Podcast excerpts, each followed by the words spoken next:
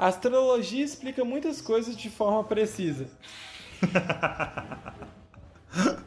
Discordo, não vou pôr discordo totalmente, porque minha mãe lia mão e tinha umas paradas muito esquisitas e as paradas batiam. Não sei porquê, mas algumas coisas funcionavam. A astrologia é um trem esquisito.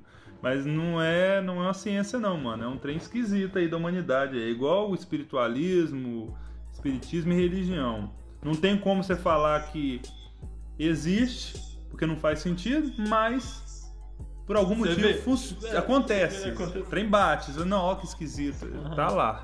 Coloquei Só por- discordo. Só por curiosidade, sua mãe lia, lia mal, mas você disse que é cristão, foi uma conversão separada, assim, da família? Não, cara, é que minha mãe, é que minha família é o seguinte, da parte de mãe, ó pra você ver, minha mãe ela é descendente de, minha mãe é descendente de, por parte de pai, italiano, com índio, e da parte de mãe, indiano, com outro pessoal lá, com italiano também, não sei, com português, uma bagunça danada. E da parte, por exemplo, do meu pai, é alemão com negro. Então a gente tem uma mistura bem legal aí, entendeu? E da parte da minha avó, por parte de mãe, ela jogava jogo do bicho olhando uma borra de café no fundo do copo, assim, hoje é garfo e acertava. Então a minha família tem uma espiritualidade meio diferenciada, mas a gente é cristão. É impossível ser moral sem ser religioso. Não, a moral é algo independente. A religião, ela meio que. A religião, ela é como se fosse um fenômeno meteórico, assim. É igual eu sempre falo com relação ao cristianismo.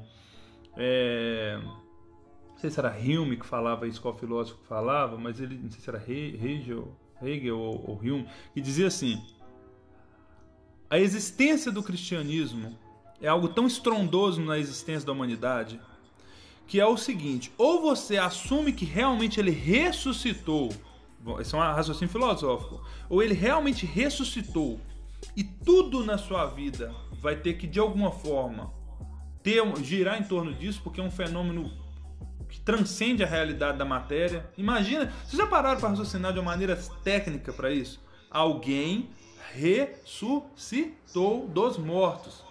Se isso realmente aconteceu, você se converte ao cristianismo naturalmente, acredita nisso e vive em prol dessa perspectiva de um dia também ressuscitar. E se você não assume que ele ressuscitou, então ele não ressuscitou dos mortos, então a promessa da vida eterna não é real, então não tem motivo para você acreditar e viver aquilo. E ponto. Ele defendia, acho que era Hegel, que não existe um meio termo disso, não tem como você meio- ser meio cristão. Ou você aceita que o Cristo existiu, morreu, ressuscitou no terceiro dia e vive para que você também possa viver e beber da água da vida, ou você não acredita. Então, é, o cristianismo, a religião, não vou falar o cristianismo, ela ela meio que carimbou isso na nossa alma. Ela pegou a moral, que é algo que existia, vamos dizer assim, como um, um- um mecanismo social, as pessoas se tornavam morais ou amorais de acordo com as culturas, e ela meio que nos mostra o quão conveniente isso pode ser de várias formas. Quando ele fala, olha, façai aos outros, aprende que façam a voz. É como se ele sistematizasse e traduzisse a moral e a ética de uma maneira muito mais exequível, o que permitiu a revolução ocidental. Basicamente, o mundo moderno ele existe basicamente em consequência da cultura cristã, com todos os defeitos que ela pode ter, de talvez um pouco de dificuldade de liberdade para as mulheres, uma questão patriarcal, mas ainda assim, o desenvolvimento da ciência, das escolas, da cultura escrita, a forma como a sociedade ocidental se desenvolveu e principalmente como as Américas se desenvolveram. O Brasil, cara, foi descoberto por católicos dos Estados Unidos por protestantes. Nós vivemos na cultura ocidental, os países que, do- do- das Américas, eles são cristãos. Então, é, é impossível ser moral? É possível ser moral sem ser religioso? É possível, mas não de forma tão eficiente quanto quando você é religioso. De uma maneira religiosa é mais eficiente, é mais organizado, é mais estruturado e traz mais resultados. E você também tem dentro do corpo da religião a moralidade. E outra coisa, é muito fácil você se tornar ateu depois de ter sido incumbido na sua natureza todos os princípios cristãos. Então, quando você pega um ateu hoje, ele é ateu, mas ele não é um revolucionário antimoral cristã. Ele vive a moral cristã, Uhum. Ele respeita os princípios. Ou seja, ele é um cristão por práticas. Ele pratica o cristianismo. Ele não venera a Cristo e não acredita na ressurreição. Mas ele aceitou para si os princípios por conveniência, por estilo de vida. Ou seja, mesmo os ateus, os, os, os, os indivíduos de outras religiões que habitam aqui no nosso continente, eles não são cristãos, mas acabam se tornando cristãos por tabela. Porque funciona. Porque é prático. A caridade é o melhor. A caridade é melhor do que a seguridade social como um modo de ajudar as pessoas que são verdadeiramente desfavorecidas. Olha, a caridade é algo. a- o amor caritas, né? Que é o, o de onde vem caridade, que a igreja ensina. É dizer que é melhor do que a seguridade social é complicado, porque a seguridade social é um direito. A caridade é um favor. Você dizer que é melhor você receber um favor do que você ter um direito é complicado. É, Se depender É, de um favor é complicado, então eu discordo. Algumas pessoas são naturalmente azaradas. Hum, não sei, discordo. Acho que não. Eu acho que não existe isso não. É importante que a escola de meu filho incuta valores religiosos. Olha, eu acho que sim. Eu acho que sim. O, o, o ideal, o ideal era que isso não fosse é, feito de uma maneira preconceituosa. Esse é o grande problema. Porque o nosso país ele foi construído por pessoas de várias religiões, não por, por apenas por cristãos ou por é, é, é, umbandistas. Ele foi feito por pessoas de diversas culturas, de diversas religiões. Nós tivemos a presença de japoneses, de muitos negros, de diversas culturas. Nós tivemos aí alemãos, nós tivemos gente de todo tipo do mundo trabalhando na construção desse país. Então é necessário sim que existam os valores, até para ele entender onde é que ele está. Você fala, olha, o, o seu país é assim, ele tem o direito. Por exemplo, olha, você tem que ensinar para seu filho assim, olha, você é, tem os direitos humanos por causa do cristianismo. Porque os direitos humanos, a Carta dos Direitos Humanos, ele é praticamente, ele nasce de uma influência, né, do, do, do, do, do, do, da, do cristianismo. E a sua Constituição é inspirada na Carta dos Direitos Humanos e em outras constituições que também tinham influência dela. Então, a criança ter sim uma base cristã em um país cristão é uma questão de, de lógica. É igual uma pessoa, por exemplo, que é do, do, do é, árabe, ele receber a educação é, é, muçulmana. Você não pode evitar isso, senão ele chega no mundão solto, doido, ele não sabe nem por que, que ele está tendo que, que seguir aquela cultura. Então, sim, é importante, sim porém de uma Tanto que maneira que, vê não gere preconceito.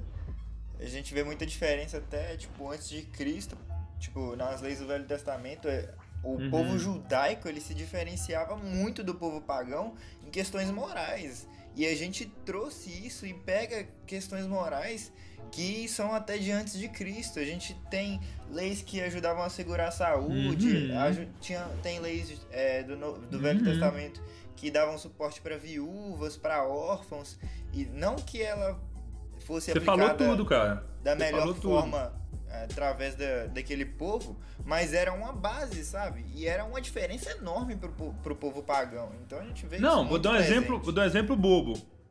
Exemplo bobo. Todo mundo adora criticar o Antigo Testamento, falar que Deus era severo, que Deus era mau, que Deus era não sei o quê. Mas Deus utilizava do, do, do, do- do- do símbolo sagrado para salvar o povo da imundície, cara. Ele falava, olha, é proibido, está no Antigo Testamento, utilizar fezes em- no, no- no- no tratamento de feridas. Por quê? Porque, porque os pagãos faziam isso, cara. Colocava fezes humanas em ferida, achando que ia curar, aquilo ali infeccionava, o cara morria. Entendeu? Se eu não me engano, Olha, até você não pode fazer. ajudava a reduzir câncer, esse tipo de coisa. Não, Era muito, muito, muito. Muito. Ó, você não pode utilizar o sangue. O sangue saiu, você derrama ele no solo. Por quê? Contaminação pra caramba. Entendeu?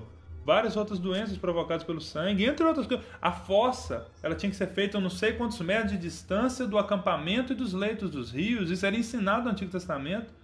E o povo não fazia ideia por quê, mas respeitava porque era Deus que estava mandando. Enquanto os pagãos muitas vezes faziam ali, não vou falar todos os pagãos, porque os celtas tinham um conhecimento bem legal também, mas os pagãos ali do Egito faziam uma fossa próximo do rio, porra, contaminava o rio.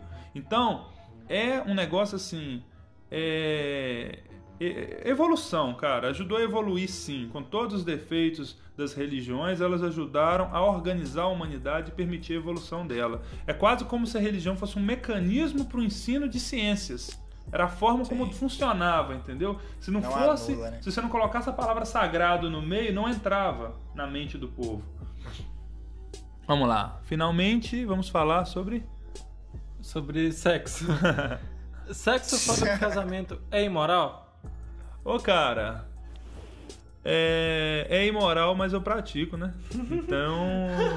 É um negócio foda. O que, que eu respondo? É imoral, né? É, é aquela coisa, velho. O fato de você querer que as coisas sejam de um jeito.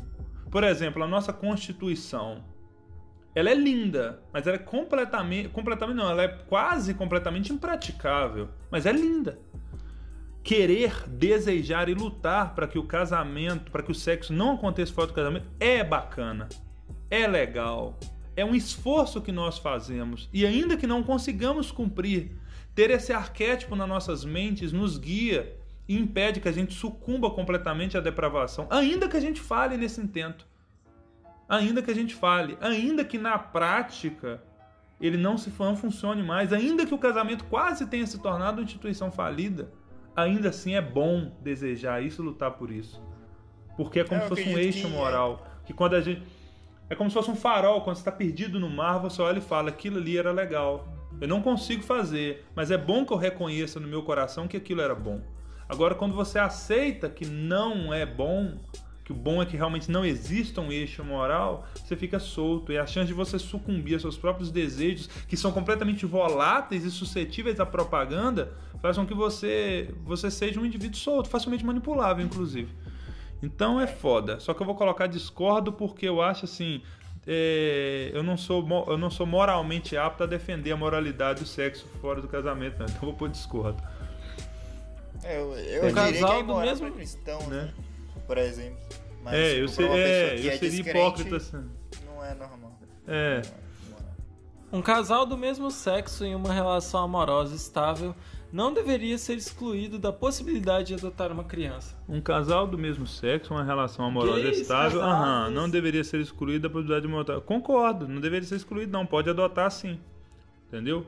Existe um medo muito grande porque existem casais homossexuais que têm uma série de problemas comportamentais, como qualquer casal poderia ter, e ao adotar as crianças, as crianças desenvolvem problemas. Mas isso é uma coisa que qualquer casal, seja hétero ou homossexual, pode ter. Ah, mas fulano de tal, igual já aconteceu uma vez no jornal, um casal gay que praticamente fez sexo com o filho deles no meio. Então, tipo assim, isso gera um medo nos conservadores que, ai meu Deus, vai acontecer. É um risco. Mas também teve casos de casais héteros que adotaram a criança e mataram a criança. Então é um risco da humanidade, não é um risco da homossexualidade. A pornografia que mostra adultos com seu consentimento deve ser legal pa- para a população adulta. Ah, sim, é liberdade, pô. A pessoa assiste se quiser. O que acontece em um quarto particular entre adultos com consentimento não é da conta do Estado. Sim, concordo totalmente. Ninguém pode se sentir naturalmente homossexual. Ué, porra, discordo totalmente. A pessoa pode sentir o que quiser. Atualmente, a abertura sobre o sexo já foi longe demais. Discordo. Não tem um limite do que, pode ser. Pode ser que se torne algo ruim, mas infelizmente, é, ou felizmente, tende a acontecer, natural. e nós terminamos ah, as perguntas. nós terminamos. E eu sou muito prolixo, pessoal. Nossa. Sem problema nenhum. Gera muito uh, Foi conteúdo. interessante o papo, foi interessante. Foi muito interessante. Vamos ver aí. Peraí, cadê? Qual que é o parecer final? Nossa. Ué. Parece que tem que ler o texto inteiro pra É. explicar. Não tem Não sei aquelas se- barrinhas, não? Eu Não sei se se encaixa aqui. Ah, tá. Vamos lá, o que, que ele tá tentando explicar aqui? Deixa eu, acho ler aqui. Ele explica a questão de direita e esquerda e depois a questão de. Pera aí, deixa eu ver. É, ele explica a bússola política, ele explica o Aham. quadrante político, mas não fala. Vamos ver aqui como é que ele colocou. Eu não sei se. Desce o máximo possível, vai descendo e vendo se em algum lugar tem um, Uhum. Ele vem um explicando. gráfico seu. Aham. Aí ele vem explicando sua bússola, tá aqui. Ah, Ah, tá. É, aqui colocou que eu sou. Uhum. Uhum. Olha, rapaz, eu estou. Deixa eu ver aqui. Deixa eu ver aqui. Que cadê, gente? É, aí. É, mas não tá, uma, não tá dizendo. Ele só disse o seguinte: que eu sou menos 1,88 esquerda, direita econômica. E que eu sou. 3,79. É, É. libertário É, social Te autoritário. colocou realmente no- na questão de. No, bem centro, cara. Ele me É. colocou mais assim, Ele te mais pra colocou- baixo. Tipo É, assim, te você tem o norte autoritário, o sul libertário, direita, right, esquerda. Ou seja, eu sou ao sul libertário, centro-esquerda, quase, É, praticamente. É, É, é, uma esque- é puxadinho pra esquerda. é, bem por causa. É bem centralizado aqui. Caramba, tô bem equilibrado. mesmo. É, é. Mas é como eu te falei, as perguntas que me jogariam mais à direita, eu fui mais neutro nas Sim, respostas, sim. que eram as questões, por exemplo, que envolviam as punições dos Aham. criminosos, que eram- as questões, por exemplo, do. do no que diz respeito a, a- a nacionalismo. Aham. Porque são pautas realmente da direita conservadora. Nas questões morais, eu fui mais liberal, Uhum. até por uma questão comportamental. Então, se você me perguntasse hoje qual é meu posicionamento, eu realmente sou um indivíduo que busca a assimilação das forças. Eu me considero de direita. Por quê? Porque dentro do Brasil, o que define o indivíduo de direita hoje é basicamente ele é, defender a liberdade religiosa, Uhum. Ele, defende, ele ser contra o aborto, Uhum. ele ser contra a liberação das drogas, a favor da liberação das armas, que aqui não entrou nesse assunto, a favor da defesa do território nacional, Uhum. ou seja, nesse ponto eu sou nacionalista, da defesa do território nacional, e a favor do liberalismo econômico. Enquanto, por exemplo, a esquerda é a favor do? Do controle econômico através do Estado para, o para, o- para é, garantir os direitos fundamentais. E é aí que você acaba tendo o cerceamento das liberdades e, consequentemente, a miséria. Então, eu me considero centro-direita, mais por causa dessas questões, É, é. né, no geral. Mas realmente é mais ou menos isso aí. É porque eu acho que nesse caso puxou pro. Porque muitas questões. Por causa das pautas morais É, Mas também. muitas das questões que te levariam pra direita eram questões que quando você tem uma liberdade individual, a pessoa toma a atitude que ela quiser, que ela então quiser mais para a liberdade. É, É, é, você puxa pra liberdade. Eu e- sempre defendo a liberdade Aham, nesse ponto. aham. E o conservadorismo, como eu também me, me, me afirmo, eu digo assim, o conservadorismo é o quê? É você preservar o que é bom, lutar pelo que é bom, pelo que funciona, pelo que durante milênios provou ser funcional e buscar pela reforma gradual daquilo que é ruim e que é ineficiente. Então você ser conservador no que diz respeito às tradições, pro- proteger aquilo que é bom, aquela imagem mental que você tem daquela casinha que você fazia no cantinho do caderno, aquilo que você imagina como um paraíso, que é o lugar que você quer para descansar, defender aquilo na sua mente, preservar aquela estrutura, pai, mãe, filhos, que por mais que você talvez nunca vá ter um, mas no, seu, no fundo do seu coração você reconhece que é bom e que seria bom ter um também, preservar isso é ser conservador. E liberal na economia, porque você acredita que por mais miserável e dificultoso que seja a nossa sociedade, e por mais que o capitalismo traga desigualdades, ainda assim é bom ter a liberdade, mesmo com dificuldades de oscilar para cima ou para baixo. Você está travado em um meio termo, dependendo das liberdades que o Estado te fornece, é uma condição miserável, ainda que sejam garantidos direitos fundamentais. Aham. Então, acho que nós vamos finalizando o podcast. Vai ser o maior podcast, com certeza, que eu já gravei, mas foi regado de conteúdo. foi, foi um papo ótimo aqui com o meu candidato. E pode, pode dar o seu tchau, pode divulgar suas redes sociais, pode divulgar a sua pessoa. Mais uma dicasinha, galera. É, eu tenho mais de 14 projetos, tá bom? Que estão aqui. Eu gostaria só de falar os nomes, né? Catalogação de imóveis do município, criar o Estatuto de Defesa do Usuário e Serviço Público, limitar o poder de veto do prefeito a texto integral do artigo, fiscalização de obras, performance bond, primeira infância, Talvez regularização fundiária, dependendo de algumas análises que teriam que ser feitas, revogação de leis atrasadas, zeladoria simplificada, crematório público para animais, principalmente com parcerias público-privadas, sistema de terminal rodoviário eletrônico para baldeação, é, sistema de rastreamento e acompanhamento de rotas de ônibus através de GPS, muito útil para você saber onde o ônibus vai passar, aí você poder chegar e não perder o ponto.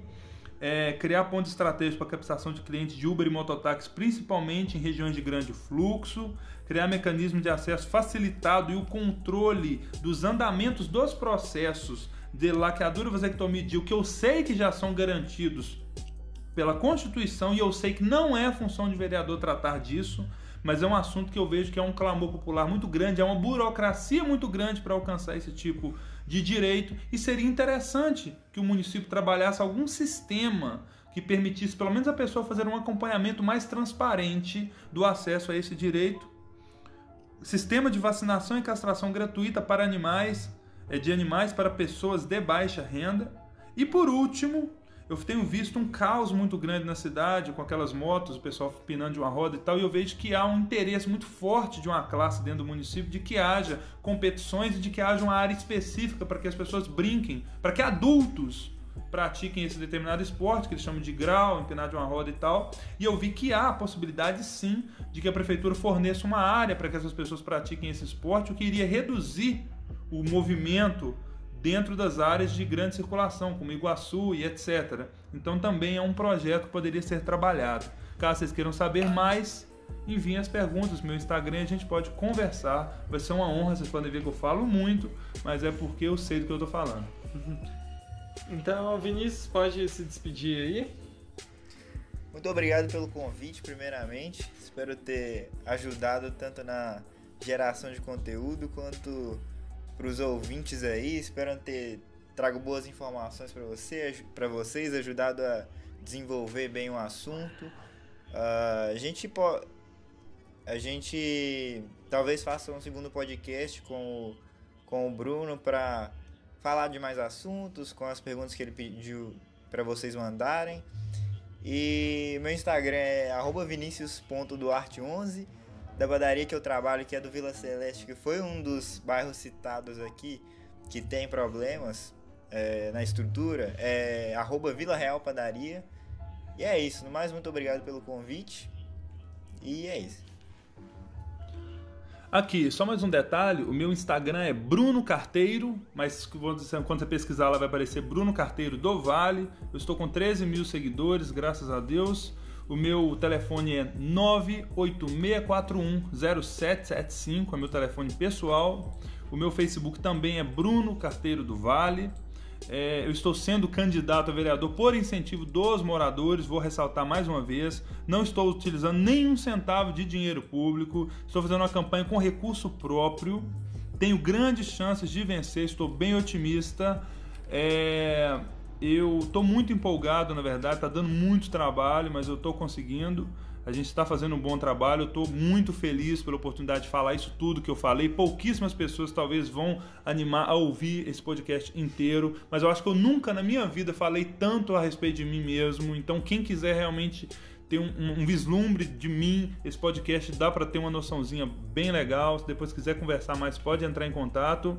E realmente, cara, eu quero ser um vereador para tentar ajudar os bairros mais afastados, que são mais carentes e que dependem de pessoas, principalmente qualificadas. Porque de gente bem intencionada o inferno tá cheio. Não basta o cara ser gente boa, ser legal, sabe? Ele chega lá e ele é engolido e destroçado pelo sistema. A pessoa tem que ser legal, sim, mas ela tem que saber o que ela está fazendo, ela tem que ter um sonho, ela tem que ter ambição. E eu não estou focando apenas em ser vereador.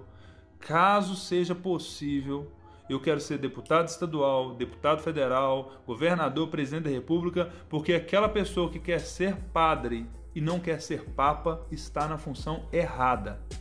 Então eu estou determinado, com o apoio de todos vocês, vou fazer o meu melhor.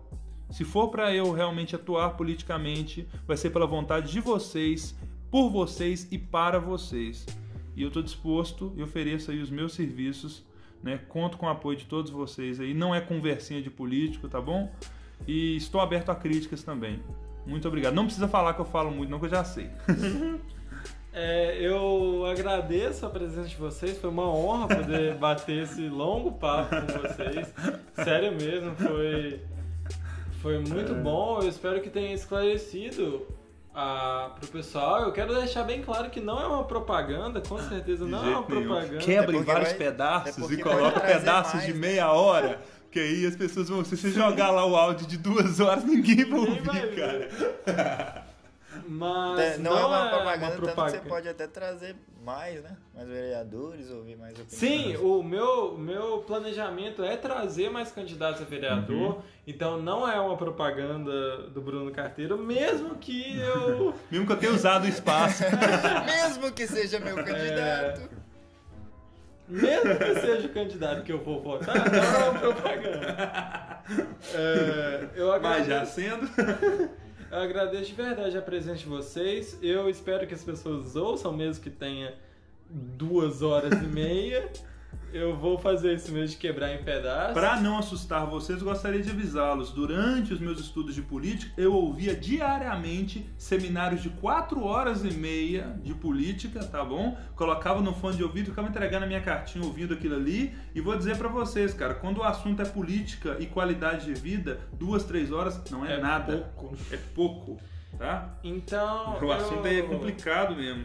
Eu deixo aberto o convite ao Bruno para gravar uma segunda parte, mais duas horas e meia. Mas aí já focando no que, nos projetos que ele citou, para deixar bem claro o que, que ele planeja, o que que, o que que ele destrinchar esses projetos que ele citou. E também eu quero deixar aberto um- uma, uma caixa de perguntas para vocês mandarem. Então façam perguntas que vocês querem fazer à pessoa do Bruno, façam perguntas que vocês têm dúvidas sobre o trabalho de vereador, como que está sendo a campanha, o que vocês quiserem perguntar para o nosso excelentíssimo candidato, vocês perguntem. Então eu vou finalizando esse podcast. espero que vocês tenham gostado, espero que vocês tenham se informado, que vocês tenham gostado de conhecer um pouco da pessoa do Bruno. É isso. Falou. Muito Até obrigado, mais, pessoal. galera.